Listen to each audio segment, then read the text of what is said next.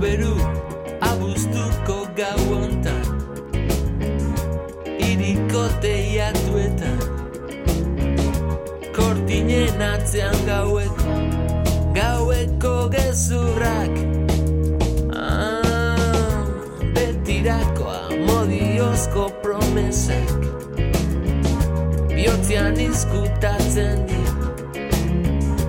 Gaur bezelako gau batian noizko itzak Aidean Hau berua Xavier Pugaten ankatati Ere begitxupekin darrekin. Ah, Zaloiko damak agurtzen Orkestra zuzentzen Orkestra zuzentzen Aidean ¿Qué tal estáis? Os saludamos desde la Casa de la Palabra. Emitimos gracias a las sintonías de Radio Euskadi y Radio Vitoria. En esta ocasión contamos con el periodista Iñaki Macazaga. Regresa del campo base del Everest y de Kamandú. Ha vivido bellas experiencias y también todo lo contrario. Ha admirado mm, por primera vez las montañas del Himalaya, entre ellas el Everest. Ha compartido con Ale Chicón y con los Serpas, pero paralelamente ha sentido la amenaza del avance inexorable de la cepa india, tanto en Kamandú como en el mismo campo del Everest. Nos contará estas dos experiencias, la belleza, bueno, lo fantástico con la pandemia, mezclado ahí con la pandemia. Luego os vamos a informar de la edición número 18 de Bioterra, la feria de Euskadi de productos ecológicos, bioconstrucción, energías renovables y consumo responsable que se va a llevar a cabo en Ficova, en Irún. Vamos a contar con Mayale Gastañaga, directora de Bioterra, y dos de los conferenciantes que van a participar en las charlas. Así nos vamos a comunicar con Héctor Conesa, educador ambiental, que nos habla de una nueva economía para un consumo más consciente.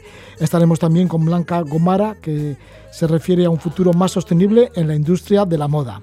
Además de esto, atentos al final del programa de La Casa de la Palabra, porque nos vamos a comunicar con José Gundín Congundo, jinete que cruza con su caballo, el caballo Pirineo, la península ibérica desde Huelva hasta Vizcaya. Se encuentra en la provincia de Salamanca, las últimas etapas parecen que han sido bastante duras, ha hecho muchos kilómetros, 65, 70 kilómetros, ha aguantado mucho calor, poca agua, bueno, lo contará Gundo al final de este programa de la Casa de la Palabra que comenzamos. Nos vamos hacia Kanmandú, estamos con Iñaki Macazaga.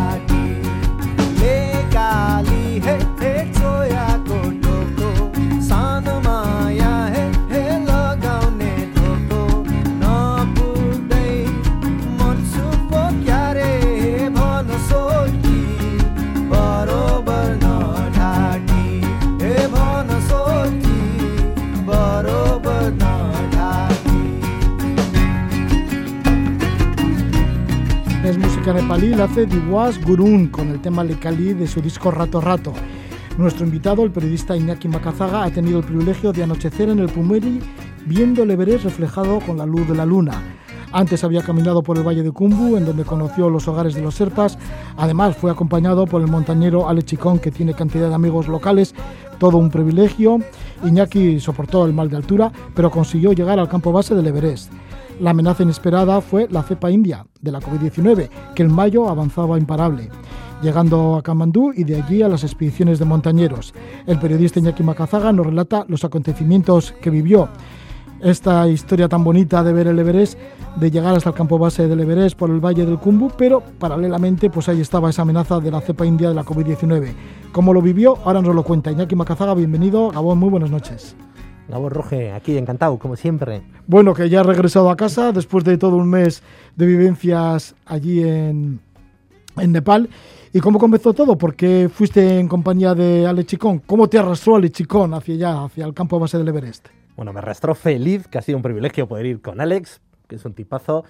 Que además de unirnos una buena amistad, pues esta pasión por las montañas es lo que tiene, ¿no? Y, y pues en una entrevista, ya sabes que tengo un programa, ¿no? De radio en formato podcast, Piedra de Toque, hicimos un radio show en diferentes plazas de Bilbao con el apoyo de la Junta y su plan Bilbao Aurrera, y una de ellas era en el barrio de Ocharcoaga con un Alexico recién llegado del Manaslu, de una expedición invernal, y es que llegó encantado, no hizo cima y eran demasiadas expediciones para él sin cima y, y, y ahí nos calentamos un poco. Oye, pues le encantó el formato del programa con música en directo, con público. Y oye, Alex, si hiciésemos esto en un campo base, y me dice, oye, pues yo, mira, eh, si todo va bien después de Semana Santa, eh, me estoy planteando ir al Everest. Y si te vienes, va a ser una expedición rápida, corta, económica, casi casi que no le puedo decir que no.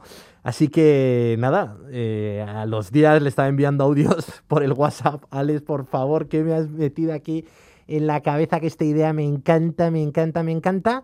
A los 15 días teníamos los billetes, el plan y, nos íbamos. Alex sendó a Elejalde como fotógrafo de la expedición de Alex y yo pues para ir relatando el viaje, el camino y en un principio pues cómo es la vida, era mi idea, cómo era la vida, cómo es la vida en el Himalaya después de estar un año sin posibilidad de desarrollarla como lo tienen desarrollado, ¿no? Con el turismo de montaña como uno de sus motores lo que sucede es lo que has contado, que es que casi en paralelo a nuestro viaje, con la ilusión con la que íbamos para allí, pues aterrizaba también la cepa india, que no solo ha, ha asolado la India, sino que, que, después pues ha dejado sitiada Kamandú y, y, la vida pues prácticamente de, de, todo el país. Y al Everest también ha llegado, pues siendo muchos los casos eh, positivos, pero ya sabes cómo va esto, las expediciones comerciales pues lo copan todo y casi casi hasta la información. Apenas sabemos qué gente ha dado positivo una vez el campo base, pero claro, esa falta de información también incomoda mucho, ¿no? El, el, disfrutar de esas montañas sin saber cómo de cerca tienes al bichillo. Sí, vamos a ir por partes, porque bueno, llegasteis allá a Kamandú. ¿Cómo te resultó Kamandú? Porque llegaste tres días antes de que aterrizara Lechicón. ¿Cómo lo viviste? Y luego, ¿cómo lo viviste con Alechicón? Porque claro, Alechicón tiene gran experiencia, ya son 20 años, ¿no?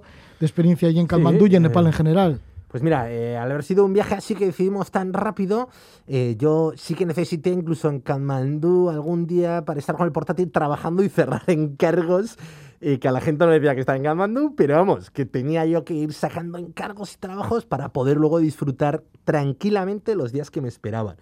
Y bueno, y los primeros pateadas que hicimos por la ciudad, sin Alex, pues te encuentras una ciudad pues una capital de Asia de estas caóticas llenas de gente que lo mismo te cruzas con un rickshaw, con una vaca, con un camión, con una moto, con un porteador lleno de mercancías a su espalda que te espanta como te fascina, ¿no? Y la gente nos miraba porque no había mucho guiri, no había mucho internacional y eso también, bueno, ya era una señal de lo que nos íbamos a ir encontrando en el camino, que íbamos a estar solos, que, que la gente iba muy centrada a escalar en concreto el Everest y el resto pues estaba, estaba vacío. Muy distinto a la Katmandú que nos encontramos después, que era una Katmandú cerrada calicanto y casi casi temblaban hasta las paredes del miedo a que la cepa India pues hiciese honor a su nombre y, les tratase como ha tratado a la India. Entonces es que no estaba nadie en la calle, había mucha presencia de policías, el ejército con unas varas enormes de madera, pero es que casi no tenían ni que decir nada. Todo el mundo estaba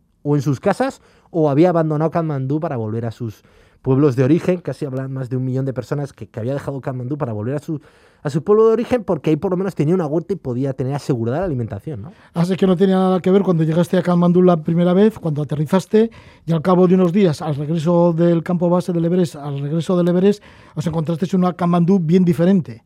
Ya pues hay muy, muy motivada con, con la cepa india de, del COVID-19. Claro, la gente se tenía que confinar en las casas y, sí. y después además se cerraba. Cerraba eso fronteras. Es, eso es, la frontera ya estaba cerrada. Eh, o sea, es que fue casi, casi, o sea, en paralelo es literal. Nosotros a los tres días llegó Alex y nos fuimos en avioneta a Lukla, ya dejamos la capital y nos vamos acercando al valle del Himalaya, al gran valle del Solo Kumbu, a hacer el trekking de aproximación, que es uno de los trekkings más bonitos del planeta y la verdad es que eh, tal cual, ¿no? Yo había hablado antes de, de estar por ahí, pues hablado con Edurne Pasaban, con Kiko Betelu, con Juan Ramadariaga, con Fernando J. Pérez, con periodistas, montañeros, colegas, y todo el mundo decía, vas a flipar, es que es un lugar precioso, ¿no? Es que es un lugar precioso. Ojalá tengáis la oportunidad de estar solos, ¿no? Por, por la pandemia y podéis disfrutar eh, como se disfrutaba al comienzo, ¿no? De, de, las primeras expediciones de muchos de estos decían, es que hace, una, hace dos décadas aquello realmente es que era un paraíso, ¿no? Y siempre eh, comparándolo con lo que supone ahora con, con, las expediciones comerciales, ¿no? Con estos perfiles que atraen de gente que contrata un super viaje por pisar la cima del Everest casi casi a cualquier precio y a cualquier medio, ¿no? Y eso ha hecho que se llene de muchísima gente, que es muy legítimo, pero bueno, que igual no compartes pues esa idealización del lugar en el que estás y toda esa filosofía de montaña, ¿no? De, de un lugar que ha sido escenario protagonista y testigo de las grandes exploraciones, ¿no? Y de las, posiblemente las últimas grandes exploraciones de la historia de la exploración y, y del alpinismo. Así que la primera parte del viaje no solo estaba el país en ebullición, sí que uno mismo estaba muy ilusionado, con muchísimas ganas de patear, de ver qué pasaba con el mal de altura y de retratar con la cámara pues todos esos paisajes, que es que el primer tramo del trekking pues es que es fascinante. Sí, por el Valle del Kumbu, que es la tierra de los Serpas, y además, yendo con Alechicón, tendrá un montón de contactos allí, de relaciones y de amistades. Pues sí, sí. Yo creo o sea que, que se abrirían muchas puertas. Que va como por Lemoa, o sea, se va metiendo en una tienda, saluda a otro, a otro, te va contando miles de historias hasta un punto que dices, bueno, ya, o sea, eh, ya está, ¿no? Sigue ahí. Y, y sí, y luego, claro, son casi dos décadas las que lleva Alex o más, ¿no? Con sus todas sus expediciones cuánta gente habrá pasado, ¿no? Por, él, noches y noches, días de montaña, entonces hay un montón de serpas que, bueno, pues uno se nos acercaba ahí en Nanche Basar la primera noche, la, la capital de, la etnia serpa, y nos enseñaba un vídeo que era en el Teleberry diciendo Pateleti, eh, como dando paso a los deportes o al final del Teleberry, en una de las últimas expediciones de Alex, una invernal, y él salía ahí animando al Atleti, pues no sé si sería una de las finales o no sé en dónde, pero, pero bueno, pues yo te digo que hasta un Serpa pues te, te, sale saludando así, pues es que ya enseguida has conectado con él y te estás riendo con él un montón, ¿no? De qué pasa con el Atleti, cómo es esto, porque, porque todos tienen y en el campo base lo mismo, pues iba acercando a gente y ya les decía, oh, pues mira, es que con este estuve, este le acompañaba a los 14 de octubre pasaban, pues con este estaba en el Manaslu. Y además se notaba alguno gráficamente porque llevaba mucho de la ropa que, que Alex les pasa de patrocinadores, ¿no? O, o chupas de trango, o gorros de boreal, y bueno, pues es bonito también, porque hay una conexión y, poder estar viajando con Alex, pues también es muy chulo, te hace mucha ilusión porque la gente también te trata como a él y te deja entrar hasta la cocina en todos los lugares. Iñaki, ¿cómo fue con el mal de altura? ¿Cómo fuiste superando? ¿Cómo te fuiste adaptando al terreno? Pues a ver, me Porque tú para ello eras novato, claro, la primera vez en el Himalaya. Pues todo, todo, como un novato. O sea, como un novato del principio hasta el final, Roge. todas las penurias, yo creo eh, que, que, tienen hasta, hasta eso, tiene hasta su gracia comentarlo porque es que es así. O sea, es un lugar genial, uno va, vamos, disparadísimo.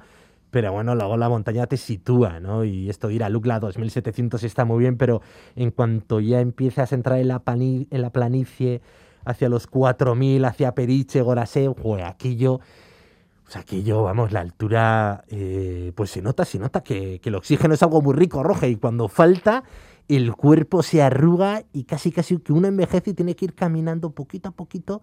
Alex lo decía, tío, o sea, calma, calma, estás eléctrico. Decía, Alex, que es que soy así, mira cómo eres tú. Dice, ya, pero yo tengo experiencia y tú no. y es cierto que luego Alex va calmado, calmado. Y es un lugar que uno entiende que ahí haya meditación, que ahí exista ¿no? el budismo, la contemplación, porque es que es lo que hay que hacer. O sea, lo que hay que hacer es estar callado, estar tranquilo y ir disfrutando, no, no plantearse, o sea, no volverse muy loco, disfrutar. Caminar tranquilo, tranquilo. Y entonces el mal de altura yo lo noté mucho con unas jaquecas muy fuertes por la noche y a primera de la mañana. Y, y luego, bueno, pues notas que cualquier, pues no sé, se te cae el tenedor, agacharte, cogerlo, wow, o atarte las botas a mitad de camino, wow, o la mochila que no es no pesaba especialmente, pero uff, al final del día decía, bueno, me está doliendo como si llevas aquí una vaca metida, ¿no? ¿Cómo fue la experiencia de ese anochecer en el Pumori? Porque subisteis al campo 1 del Pumori y delante teníais el Everest, el Everest y otras montañas. Pues eso es, dejamos, si entramos ¿no? a la expedición por Katmandú, empezamos por Lukla el trekking y el fin era el campo base del Everest, ¿no? Donde empezaba ya el turno de Alex con la aclimatación con los campos de altura y, esperar una buena ventana de buen tiempo para pisar la cima. En nuestro caso, nuestra cima era el campo base del Everest Y a las 24 horas de estar ahí, casi casi ni a las 24 horas, ya Alex nos había preparado las tiendas de campaña sobre el glaciar para evitar gente y estar nosotros solos y apartados. Que genial salió la jugada. Lo único que los menos 8 de por la noche eran durísimos. Y eh, nos Menos 8 despertamos- grados de frío. Menos 8 grados, sí, sí, tal cual. Y, y se nota, o sea, que... Sí, porque esta- las tiendas que estaban sobre el mismo hielo del glaciar. Sobre el mismo hielo. De hecho, luego con las desmontamos es que era una placa de hielo perfecta. Bueno, es todo el glaciar, ¿no? Eso, había mucho frío por la noche. Cuando sale el sol, se agradece un montón porque empieza a calentar enseguida y abres la cremallera de la tienda. Y yo lo que veía todas las mañanas era esa cascada de hielo del Cumbo. O sea, era un privilegiado absoluto. Y ya se te olvidaba el dolor de cabeza, la noche y todo. Y ya estabas preparado otra vez para las penurias de ese día, que tampoco eran tantas, pero que están genial. Y ese día les dijo, venga ahora, a palear, a sacar la pala, a quitar nieve. Y luego nos vamos para arriba. Y para arriba era ir al campo 1 del Pumori, ¿no? Este gran 7000, este gran nevado que tiene muchísima nieve blanco. Y ahí fuimos, pues en tres horitas nos plantamos ahí, que no era un gran desnivel, pero con la altitud y con lo novato que teníamos el cuerpo, tuvimos que ir despacito, despacito, y ahí plantamos la tienda y a contemplar. De repente, pues sale la luna, se empieza a despejar el tiempo, se empiezan a despejar las nubes y aparece, y aparece el Everest, y aparece al lado el Lhotse, y aparece el Nupche, y aparece unas tonalidades de naranjas, de azules, se hace la noche, de repente aparecen un montón de luces que es todo el campo base, los frontales de las expediciones que están escalando la cascada de hielo. Bueno, pues un espectáculo, un espectáculo. Sí, ahí te mueres, ya. No, digo que ante tal belleza, Ante tal belleza, eh, genial. Sí que es cierto que el clavo del mal de altura lo tienes ahí metido en la cabeza y dices, bueno, Alex hizo un vivac, dormía en un saco, al raso fuera, lleva gritando, ¡salid, mira! Joder, yo me incorporaba del saco y decía, ay, ay, ay, ay, ay, ahí mi cabeza. Y nada, pero muy divertido, muy divertido y espectacular, ¿no? Lo que te digo, es un viaje tan intenso que a mí me está costando un poco aterrizar en casa, pero son estos recuerdos los que, bueno, pues te, das un acierto haber ido, ¿no? Sí que es cierto que, eh, que hemos dejado un país totalmente sitiado con el COVID, en una situación sanitaria tan lleno de necesidades, que vuelves con ciertos remordimientos, ¿no? De haber participado un poco en ese circo que se han que poco a poco va topando las montañas cada temporada, ¿no? De esta gente con muchísimo dinero que coge el helicóptero, se sube para arriba al campo 1, al campo 2, luego se va a Kamandú, teniendo tantas necesidades como tiene el pueblo de Nepal, ¿no? Y viéndolo tan claro con, con este año con la cepa. Pero por otro lado es cierto que es una oportunidad bonita, es un viaje precioso y, y yo creo que estos recuerdos, pues, pues yo creo que son un privilegio. Iñaki, no había un contraste entre la belleza del lugar y luego lo que estaba sucediendo en el campo base y lo que estaba sucediendo en todo Nepal. Eh, bueno, allí en el campo base de- del Everest ya has dicho muchos millonarios, pues se utilizan los helicópteros para subir al campo 1, al campo 2, bueno, para sacarse la foto finalmente en la cumbre si llegan, Eh, bueno, que, que hay un derroche de, de medios, que hay un montón de oxígeno artificial, pero justamente la pandemia de la COVID-19 se basa en eso, ¿no? Que si te ataca necesitas ese oxígeno. Y la gente nepalí, bueno, tiene ese oxígeno. Sin embargo, ahí sí que se vería mucho oxígeno, ¿no? ese oxígeno Eso es. para llegar a la cumbre. Esas son las circunstancias que te incomodan, ¿no? Lo mismo que saber que la gente aquí en casa se está cuidando tanto, está haciendo tantos sacrificios, que tú estás ahí contando historias de montañeros en un lugar donde está el, el COVID también muy cerca, ¿no? Y tal vez, eh, y al final eso es lo que hicimos, ¿eh? Eh, Alex en el campo 2 no se sintió bien, es un hombre que tiene mucha experiencia y su cuerpo pues se aclimata, vamos, yo lo he visto y se aclimata, no sí, o sea, como si fuera un serpa más, de verdad. Eh, pero bajó escopeteado y dijo, chicos, yo de verdad no quiero volver a subir ahí porque no me ha gustado nada el clima poco sano que he encontrado, ¿no? Poco sano con muchas toses, muchos serpas chupando oxígeno porque necesitaban por, por- por la circunstancia que había y lo, y lo tuvimos muy claro, pues aquí se ha terminado, ¿no? Yo creo que hasta aquí hemos tenido una experiencia preciosa, pero es el momento de echarse a un lado. De echarse un lado y molestar poco, volver al hotel, oye, cuando se abran las fronteras, pues regresar a casa. Ese era el planteamiento, paciencia, y por suerte además la embajada española en Delhi nos contactó enseguida, venga, Estamos recabando información de todos los españoles que hay aquí, nombre, apellido, pasaporte, fecha caducidad del pasaporte, o sea, todo tipo de datos. Bueno, estad atentos al mail, al WhatsApp, porque os iremos dando información y lo que queréis nos lo preguntáis. Entonces, bueno, sabíamos que en algún momento íbamos a volver a casa, entonces estábamos tranquilos y la gran preocupación era un poco decir, bueno, vamos a salvar nosotros e intentar no molestar aquí, porque, mm, porque participar ya de esto se hacía un poco duro, ¿no? O sea, ver tan explícito que las expediciones comerciales siguen a lo suyo, casi como que niegan que esté presente el COVID y lo que están esperando es que sus principales clientes, que en este caso eh, era muy claro que era el príncipe de Bahrein con sus 17 colegas del ejército, más el ejército indio, que eran como 37, más otra expedición de chinos. O sea, expediciones muy grandes, ¿no? No sé si el príncipe, el príncipe de, Bahrein, estaba allí entonces. Se dejó unos 4 millones de euros, ¿no? En un mes para hacer la cima del Everest sin tener, vamos, ese mismo año, meses antes había hecho el Makalu otro otro 8000, no, no, sé si el Manaslu, el Makalu ahora dudo, y el Lobuche, que es un pico que tiene mucho mérito, ¿eh? que, que lo subirán también los Serpas, pero bueno, que dices, oye, pues sole, pues legítimo, a tope, pero joder, qué duro, ¿no? Tal y como está el país ahora mismo y con todo lo que está sufriendo, eh, cuánto oxígeno hay dedicado, ¿no? A estos perfiles que posiblemente, joder, pues tantos otros se lo merezcan. Pero también es cierto que estas expediciones de montaña es uno de los grandes motores de la economía del país, que da trabajo, pues Seven Summit, que es una de las principales agencias, me estuvo contando uno de sus eh, managers, que son todos hermanos, por cierto, eh, que tiene 35.000 personas en plantilla en temporada alta. Bueno, para tener 35.000 personas, imagínate, ¿no? 165.000 clientes al año tienen en años buenos, ¿no? No en estos años en los que ha habido estos confinamientos.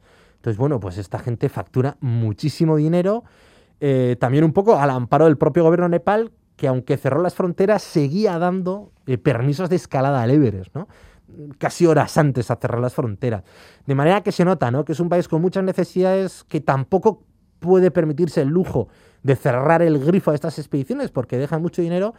Pero bueno, a estas expediciones habría que pedirles un poquito más de sensibilidad, ¿no? Leerse un poco más de literatura, escuchar más de las entrevistas que has realizado tú, ¿no, Roge? Bueno, a tú mismo, de viajeros para decir, joder, que estés en un sitio privilegiado que igual no merece la pena venir hasta aquí para luego subir la montaña en helicóptero, para tener tres personas que te estén llevando la mochila, el oxígeno y luego dejando tanta huella, porque muchas de esas botellas, yo no sé si luego todas regresan al campo base y, y es limpiado todo, ¿no? Aunque se nota que hay un gran esfuerzo porque así sea, sí que es cierto que que bueno, hay ese pero, y es un pero que además ha venido a quedarse, y yo creo que si el que no quiera verlo, que no vaya, porque esta gente va a estar ahí, porque ya no son solo ni europeos ni occidentales adinerados, es planetario, están todos los asiáticos queriendo ir a hacerse la foto al Everest. Sí, sí, gente con mucho dinero entonces para poder conseguir ese permiso. Son noticias de Nepal, son noticias del campo base del Everest, nos lo cuenta el periodista Iñaki Macazaga. Iñaki, que está especializado en viajes, montaña, aventura y temática social. Tiene ese podcast, Piedra de Toque, con más de 600 programas en el podcast de Piedra de Toque, en el que recoge un montón de entrevistas con muchas aventuras. Así que ahí está también ese aviso de Piedra de Toque. Muchísimas gracias, Iñaki Macazaga, por hablarnos del campo base del Everest y todo lo vivido allí, esa experiencia. A ti, Roge, por darme siempre un lugar al que volver. Hombre, encantado, Iñaki, Iñaki Macazaga.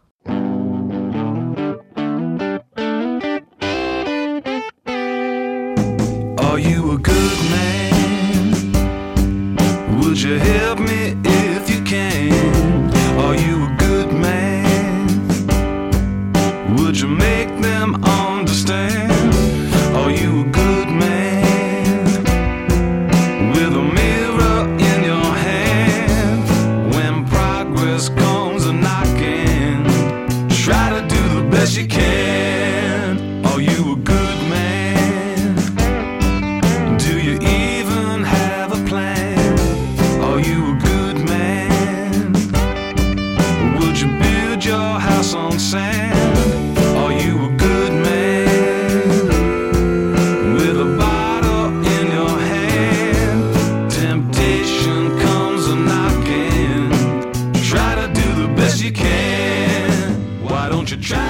the tema You can? Good Man, lo hace el grupo canadiense The Speed Dogs. Es la última canción disponible de ellos y vamos a hablar de la edición número 18 de Bioterra, la feria de Euskadi de productos ecológicos, bioconstrucción, energías renovables y consumo responsable.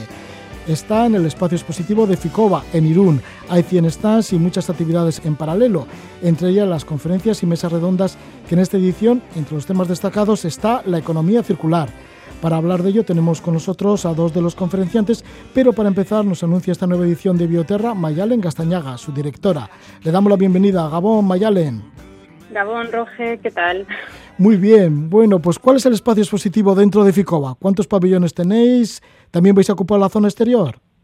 Sí, así es. eh, vamos a tener eh, los tres pabellones bastante llenos. Tenemos, como has dicho, 100 expositores, eh, cada uno un poco eh, relacionado con los sectores de, Bioterra. En el pabellón 3 está la, la alimentación certificada, en el 2 todo lo que son terapias alternativas, salud, bienestar y cosmética ecológica, y en el 1 eh, bioconstrucción, energías renovables eh, y todo lo relacionado con la bioeconomía.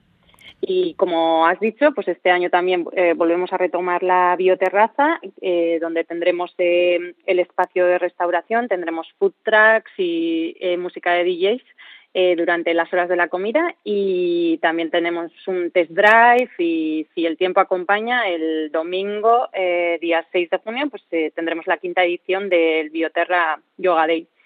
Y en general, ¿cuáles son los productos que se muestran en los 100 stand? Bueno, pues eh, como te he dicho, está sectorizado, entonces en el 3 es alimentación ecológica certificada, que tienes desde frutas, verduras, eh, pues un poco de todo, o sea, desde eh, hamburguesas ecológicas o veganas eh, a, todo tipo de, productos. es como un supermercado ecológico, digamos. Y en el 2 pues hay cremas con certificación ecológica, todo lo que es cosmética. También tenemos textil, certificado ecológico, terapias alternativas y en el 1, pues como os he dicho, pues todo lo relacionado con la bioconstrucción. ¿Cuáles van a ser las actividades paralelas? Porque sí que va a haber muchos, bueno, enseguida vamos a estar con dos de los conferenciantes, pero va a haber muchas cosas. Sí, el programa ya sabes que siempre le ponemos mogollón de mimo y este año pues tenemos casi 50 actividades, o sea, tenemos em, la parte de las salas y auditorium, además eh, como novedad parte de las conferencias del auditorium podrán seguirse en directo en streaming vía YouTube Estará toda la información en la web. ¿eh? Eh, y luego en los pabellones tenemos los espacios tradicionales como Sucaldean, el espacio de show cooking, donde aprenderemos a cocinar platos ecológicos ricos y saludables. Eh, tenemos el espacio de Raikizunea, que está situado en el pabellón 1, donde están todo lo relacionado con la bioconstrucción y energías renovables. Y ahí pues aprenderemos desde a leer la nueva factura eléctrica a qué es el movimiento ecofeminista, por ejemplo y en el espacio BioBeauty Cero Sabor es el espacio donde se darán cita a los expertos en cosmética ecológica por la mañana y economía circular por la tarde, es donde estará Blanca el sábado a la tarde. Sí, bueno, pues enseguida estamos con Blanca y con Héctor. Estáis en el horario de 10 de la mañana a 8 de la tarde, desde el viernes 4 de junio al domingo 6 de junio. Pues muchísimas gracias, Mayalen Castañaga. Sí, por terminar, eh, os diré que la entrada es gratuita, pero eh, que hay que eh, descargarse la, invitación a través de la web, ¿vale? Entonces, eh, también se podrá adquirir en la entrada, pero para que sea más fácil la entrada es mucho mejor que os la descarguéis en la web. Muy bien, bueno, pues eso, ahí está, online para descargar la entrada. Muchas gracias, Mayalen Castañaga. Vale, es que casco. Después de estar con Mayalen Castañaga, directora de Bioterra, pues vamos a estar con algunos de los conferenciantes. Así estamos con Héctor Conesa, él vive en Valencia, es arquitecto, trabaja en proyectos o ha trabajado en proyectos de bioconstrucción, es educador ambiental, practica la agricultura ecológica, es diseñador e ilustrador. Le damos la bienvenida. Héctor Conesa, buenas noches. Buenas noches, buenas noches. Sí, nos escuchas de Valencia, pronto estarás en Irún y la conferencia que vas a dar tiene que ver con la economía circular. El título es Una nueva economía para un consumo más consciente. Y ahí está la economía circular, pero todavía más economías, ¿no? Claro, la economía circular es muy ambiciosa y lo que quiere en definitiva es optimizar recursos, reducir residuos, un poco imitar a la naturaleza, lo que también se llama biomímesis, ¿no? Los ecosistemas nunca generan basura. Lo que pasa es que yo quería ensanchar el concepto de la economía circular, que se centra sobre todo en el medio ambiente, a la economía social, solidaria, alternativa, la también llamada economía del bien común. Con lo cual, esa mañana quiero hablar de muchas economías, dando, gravitando alrededor de la economía circular, que son pues todas esas propuestas que apuestan por construir un mundo mejor desde, la misma economía. Y estas economías sirven para enfrentarnos a los retos del cambio climático, al declive del petróleo, a la deforestación, a las desigualdades económicas. Bueno, a este mundo que se está acercando o ya está aquí y que deberíamos cambiarlo. Exactamente. Realmente es que lo que les está dando forma al mundo todos los días, y es la tesis que quiero defender ahí, luego quiero conectarla con el consumo, son precisamente las empresas. Quiero decir que lo que está ocurriendo en el planeta, la humanidad, toda la interacción con el medio ambiente, lo que ocurre con el tema de derechos humanos, tiene una relación amplísima con todos los movimientos económicos en los mercados. Y el cambio climático realmente pues es un resultado, igual que pues otras cuestiones como el petróleo, qué va a pasar con el petróleo, y entonces pues es un poco ver cómo a través de la economía podemos transformar el mundo, porque eso ha ocurrido siempre así, pero ahora si nos ponemos conscientes y desde el consumo, pues podemos instrumentalizar la economía para transformar la faz de la Tierra y para bien. Sí, nos hablas de la economía del bien común, la economía social solidaria, la economía colaborativa, la economía circular. Todas estas economías están dentro del consumo consciente. ¿Qué viene a ser el consumo consciente y en qué nos tenemos que fijar en este consumo consciente? ¿En qué tipo de temática? Pues el consumo consciente es, digamos, que el otro extremo de lo que ocurre al otro lado del mundo. Para que funcionen los mercados, para que las empresas funcionen, necesitan consumidores. Si no, no pueden funcionar. Entonces, em, vamos a, voy, voy a explicar un poco cómo a través del consumo como una herramienta de transformación social podemos interferir con la economía y, por tanto, transformar el mundo. ¿Y cuáles son estas, estas formas de transformar el mundo? ¿A través de qué? Pues mira, cuando hablamos de consumo consciente, que es como hablar de economía, es casi estar hablando de lo mismo, pero con dos perspectivas diferentes, que son los que ejecutan las empresas y los que financian los consumidores, hay una paleta amplísima de cosas que están ocurriendo. Entonces, hablar de consumo consciente es hablar de banca ética, hablar de decrecimiento, hablar de reciclaje, hablar de comercio justo, de agricultura ecológica, de economía colaborativa y todo eso pues tengo mucho interés en un espacio corto de mucho tiempo, de una manera muy ambiciosa, explicarlo con palabras claves para que las personas que asistan pues se puedan llevar pues eso, en una horita una hora y media, pues una gran lección de todo lo que se pueda hablar sobre el tema. O sea que voy con mucha ilusión de compartir muchas cosas. ¿Cuáles pueden ser las estrategias para gestionar un consumo consciente? desde el punto de vista psicológico, porque muchas veces diremos, es que igual no podemos hacerlo hacer tanto, ¿no?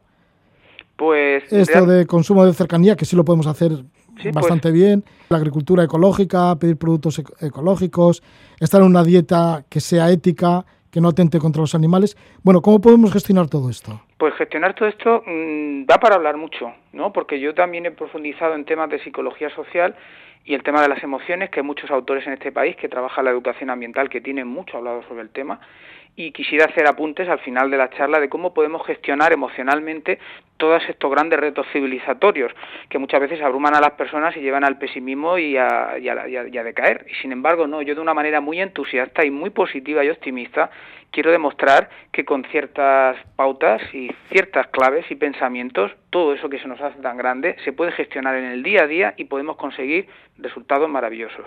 Héctor, ¿cuándo ofreces la conferencia? ¿En Ficova, en Bioterra, en Irún? Pues la tengo, pues eso, el sábado 5, este próximo sábado a las 11 de la mañana. Ahí creo que es en el auditorio. Pues ahí está esta conferencia que lleva el título de Circular, Decrecentista, Colaborativa, una nueva economía para un consumo más consciente. Héctor Conesa, bueno, pues que tengas buen viaje para Irún. Pues muchísimas gracias y también comentar que voy tan ilusionado de compartir que voy a llevar incluso un regalito para todos los asistentes, que es una lámina de un formato grande, es un póster, todo a color que hace una lección sobre consumo consciente magnífica para que lo puedan ver de los más jóvenes hasta los más mayores. Vengo, voy a ir con, con, ese, con esa ilusión de compartir también, incluso dejando material para, para que se acerque. Eso, que además eres especialista en ilustraciones y diseños. me encanta ilustrar, llevo años dibujando. Toda mi metodología de la educación ambiental se ha basado en la infografía y llevo pues casi 20 años trabajando el tema de la infografía. Tienes una página que lleva el título de Ecomapas, pero Eco con H, ¿no? Eco con H, sí, con H, porque quiero que la parte holística y humana no se pierda junto a la parte ecológica. Muy bien, pues muchas gracias Héctor, que vaya todo bien. Muchas gracias a ti, es un placer. Tenemos con nosotros también a otra de las conferenciantes que es Blanca Gomara. Blanca, que es natural de Donosti, criada en Galicia, directora de 360 F Lab, consultora de estrategia textil para marcas de moda sostenible. Va a estar dentro de una mesa redonda en donde ofrecerá una charla con el tema de explorando las distintas formas que existen de trabajar la economía circular, los impactos de la moda. Blanca, bienvenida, muy buenas noches. Muy buenas noches, Roge, ¿cómo estás? Bueno, que lo tuyo son eso, los impactos de la moda. ¿Cómo has llegado a ser consciente de estos impactos de la moda? Uy, pues de una forma muy accidental, la verdad. Yo en realidad mm, no iba para diseñadora de moda, iba para médico pero cambié ahí de camino eh, después de unos cuantos años y cuando empecé a trabajar en la industria de la moda me quedé un poco horrorizada porque empecé a ver que las personas que trabajaban conmigo en una oficina en Madrid tenían problemas severos de dermatitis y dije, uy, esto, qué raro, qué curioso, hasta que me di cuenta de que tenían los problemas en los mismos sitios que estaban en contacto con, con los tejidos diarios, ¿no? Y empecé a tirar del hilo, a tirar del hilo, a tirar del hilo y acabé descubriendo pues esa cosa tan grande que son los impactos dentro de la industria de la moda. ¿Y cuáles pueden ser esos impactos? Bueno, nosotros al final los categorizamos por, por áreas, pero podríamos hablar de impactos en la salud y en la seguridad de las personas.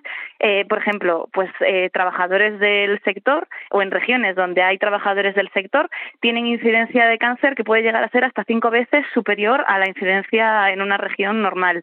O nos encontramos también con problemas de agua debido a los vertidos por todos los eh, químicos y las sustancias que se emplean pues en procesos como pueden ser los acabados de los tejidos o los los colorantes de las prendas, luego también con muchísimos problemas de emisiones de CO2, ya no solo por los procesos de producción, sino también por el transporte. Eh, había una, una estimación una vez que decía que nuestro armario viajaba más que nosotros, y es que para que nos hagamos una idea, una prenda que puede tener el material en Turquía, la producción en Bangladesh y luego la venta y distribución a nivel mundial, ha hecho en su corta vida más kilómetros que cualquiera. Entonces, ¿qué materiales podíamos emplear para que esto no suceda? Pues nosotros en ese sentido estamos planteando muchas, o sea, no hay una única respuesta, ¿no? Hay muchos grises, no, no es ni blanco ni negro. En, la mesa redonda, de hecho, lo que vamos a ver es un poco cuáles son las alternativas que, las personas invitadas a la mesa están desarrollando, que son tres totalmente distintas, y luego un poco explorar cuáles son realmente las alternativas del futuro. Hay una cosa muy interesante que, que bueno, comentaba antes el otro ponente que va a participar, que es el factor social muy pocas veces nos damos cuenta de que cuando hablamos del futuro estamos hablando de la supervivencia de nuestra especie en el futuro. La Tierra va a seguir ahí, de la manera que sea, ¿no? Y, nosotros al final tenemos que decidir qué futuro queremos y cómo lo hacemos a través de la moda es muy importante porque estamos hablando de una de las industrias que más factura a nivel mundial. Entonces, eh, por ejemplo, en lo que me preguntas de los materiales, pues una de las cosas sociales que estamos tendiendo es hacia el uso de materiales regenerados, que son aquellos que evitan la generación de residuos. Tú imagínate si pudiésemos vivir realmente en un mundo en el que eliminásemos los residuos y los transformásemos por subproductos. Es decir, nosotros, que somos la especie que más residuos produce del mundo, no los hiciésemos, simplemente estuviésemos constantemente generando nuevas materias primas. Pues yo creo que uno de los focos del futuro va un poco hacia ahí. ¿Cuáles son estos materiales regenerados? ¿De qué productos? ¿De dónde pues pueden producirse? Estamos hablando de productos, por ejemplo, uno de los más sencillos y que de hecho voy a, en la mesa redonda va a estar Adriana de, Comodo y ellos lo están trabajando muchísimo, es el plástico. El plástico se está transformando en poliéster reciclado a partir del cual se pueden generar nuevos tejidos y sí, con esos tejidos se pueden hacer productos perfectamente funcionales. Eh, otro de los materiales con los que se trabaja mucho es la poliamida también regenerada. Y luego, por ejemplo, nos encontramos también con fibras naturales que sí que pueden ser cicladas de nuevo, como el algodón o como el cáñamo.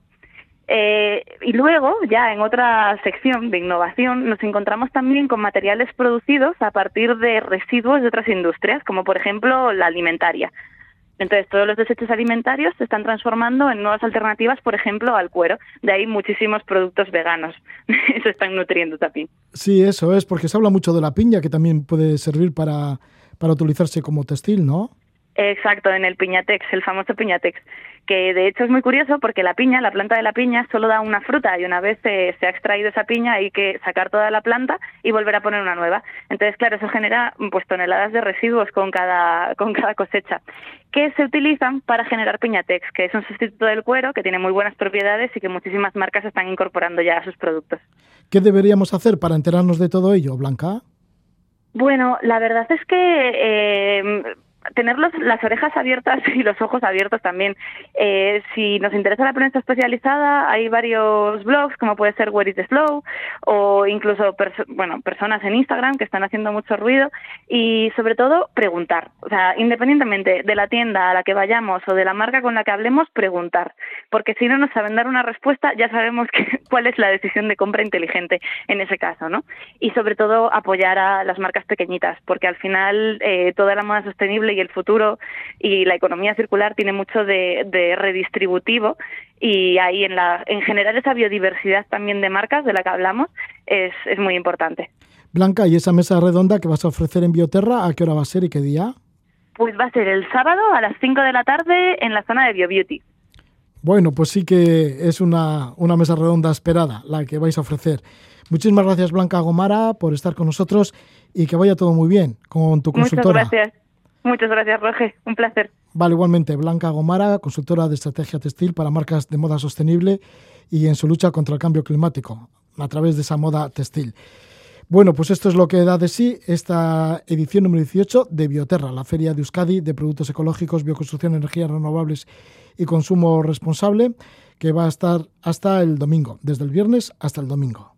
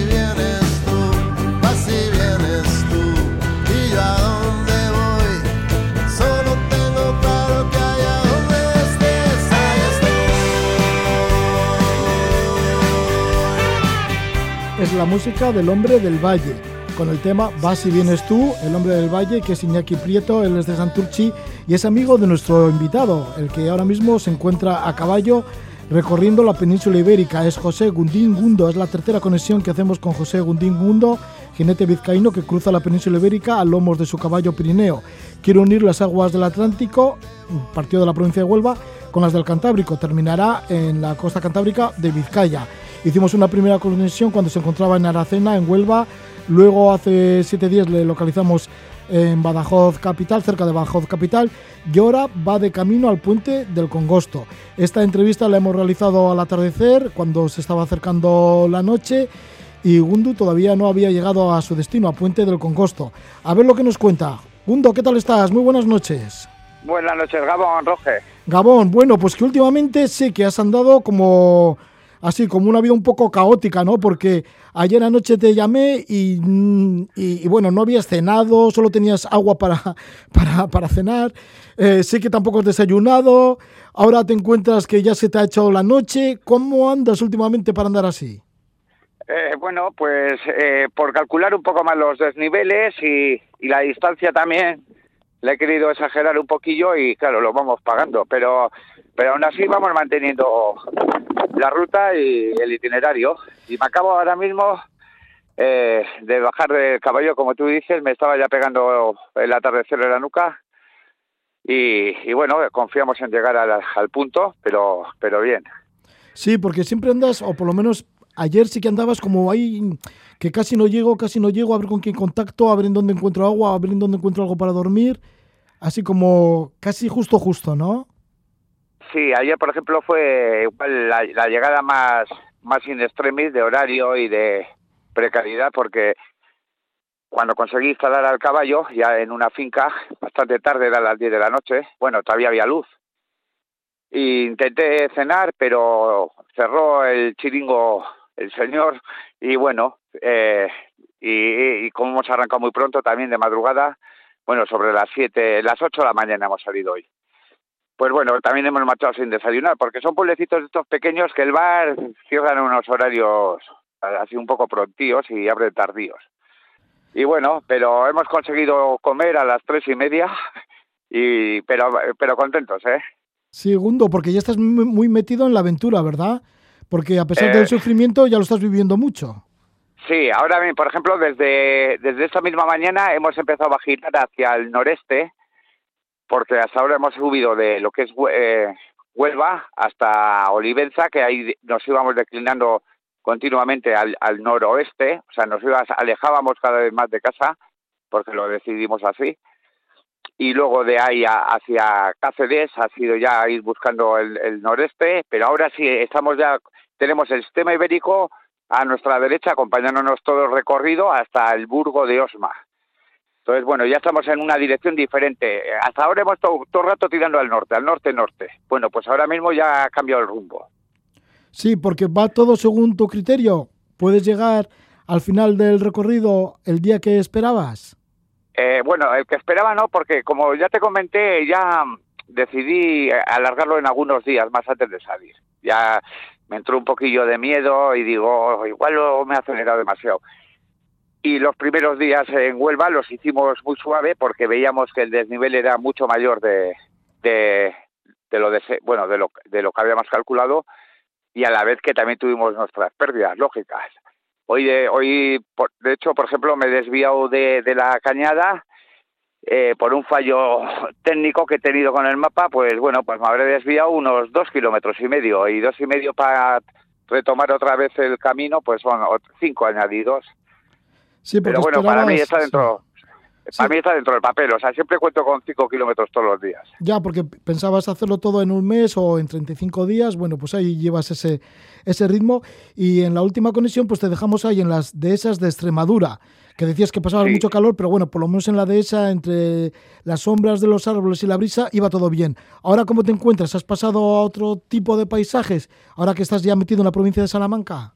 Eh, eh, efectivamente, ayer hicimos una subida a Montemayor, de, bueno, concretamente al cerro, eh, hicimos una subida que tiene una panorámica especial, porque se ve toda la llanura, miras atrás y ves toda la llanura extremeña y, los millones de encinas y alcornoques que hay. Entonces eh, ya te metes en una zona de montaña, que es la zona de Béjar, el puerto de Béjar, toda esa subida.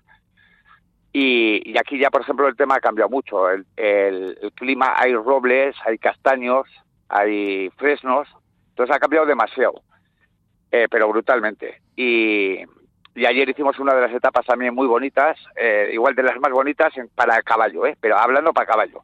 Un piso muy bueno entre senderillos de hierba y, luego pasamos por el arco de Caparra, que es una auténtica maravilla, es un arco, es una puerta de romana la ciudad de Caparra, que está en la provincia de Cáceres y, y es del siglo II antes de Cristo y se mantiene bastante en pie.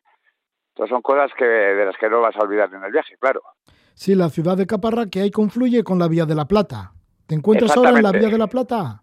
No, ahora, por ejemplo, estoy en un camino que no, no es de, de, ninguna ruta. Es un atajo que me he marcado pues para intentar conectar otra vez con la cañada, que conectaré en 7 kilómetros más o menos.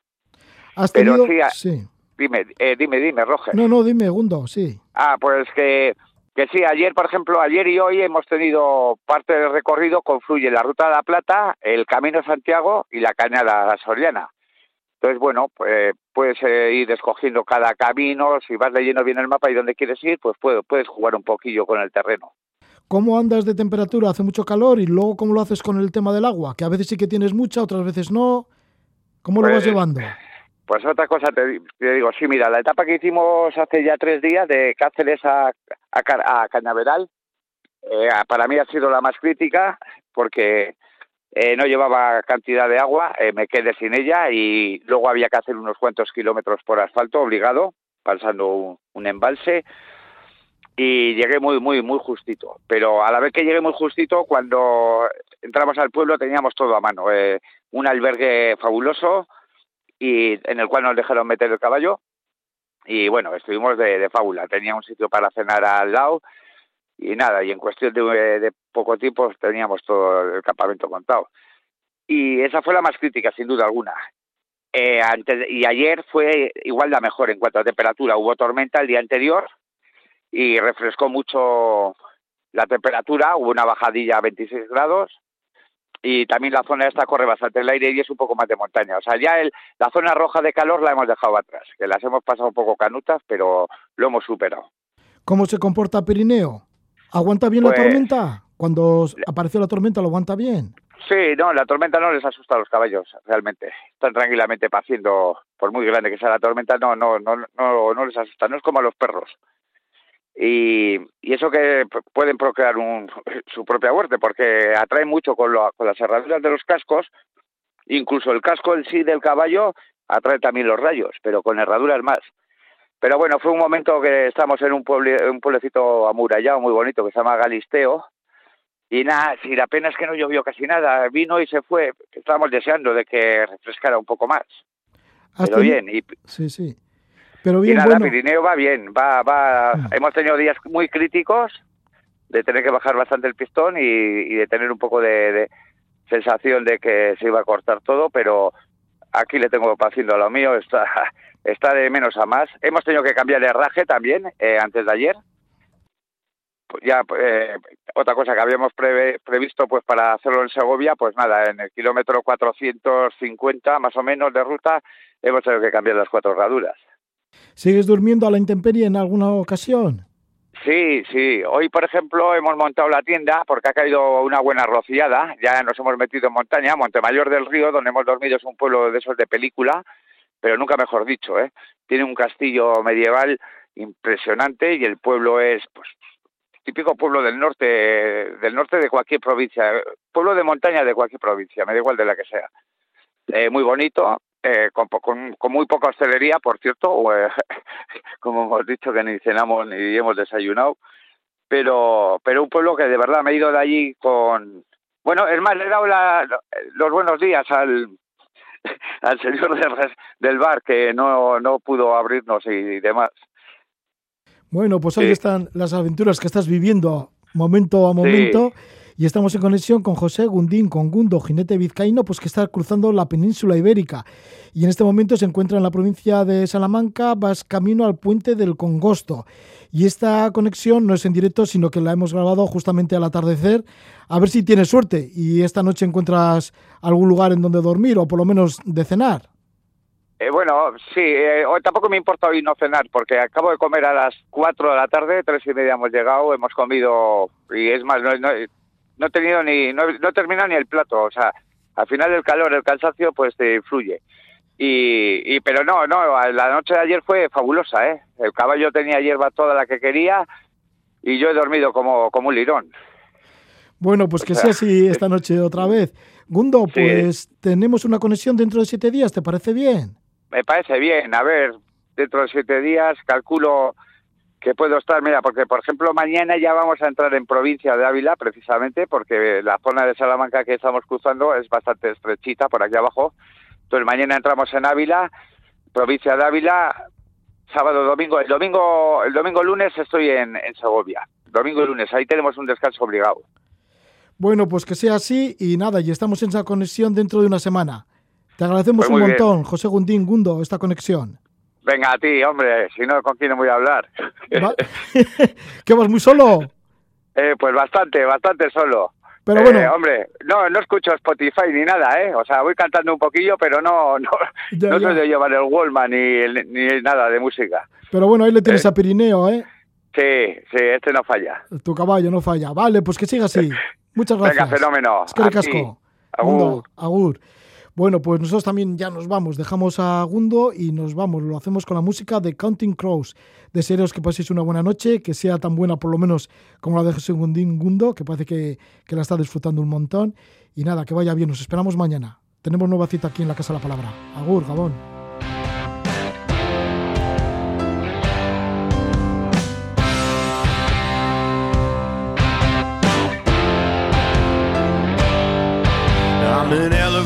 Kid pushing buttons when I wanna go home.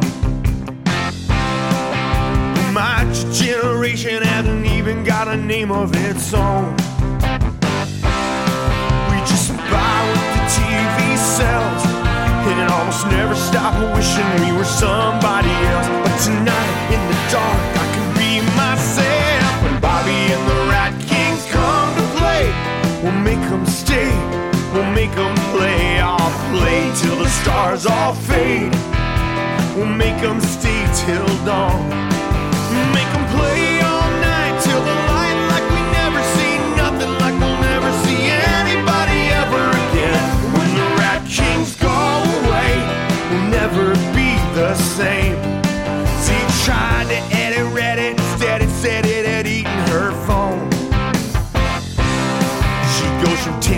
Tender till she remembers she's a flame of her own.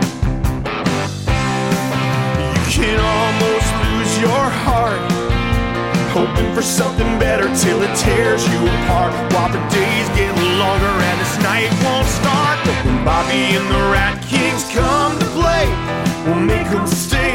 We'll make them play. I'll play till the stars all fade. We'll make them stay till dawn. Make them play all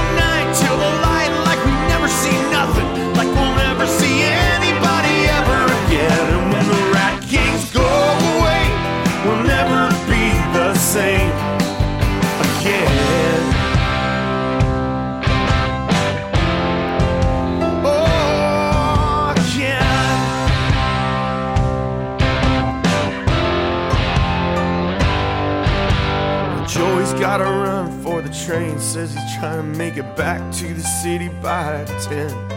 And Mike's on his bike with a motor running. I told him trains were running all night right then. In the moonlit town, after the bridge fell down, there were fires and we lost some power. So we all dressed up for the ramble and ran those streets long past the witching hour.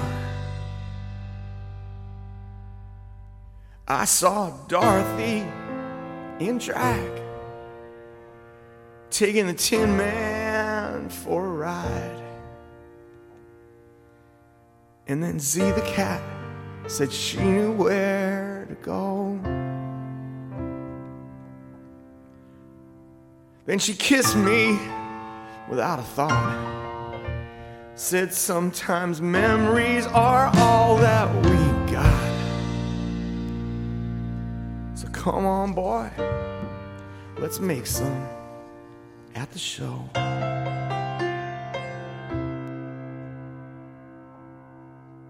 So there's some leather wrapped fender strap kid with a pick finger twitch. He's got a recipe for radio rain, I don't know which.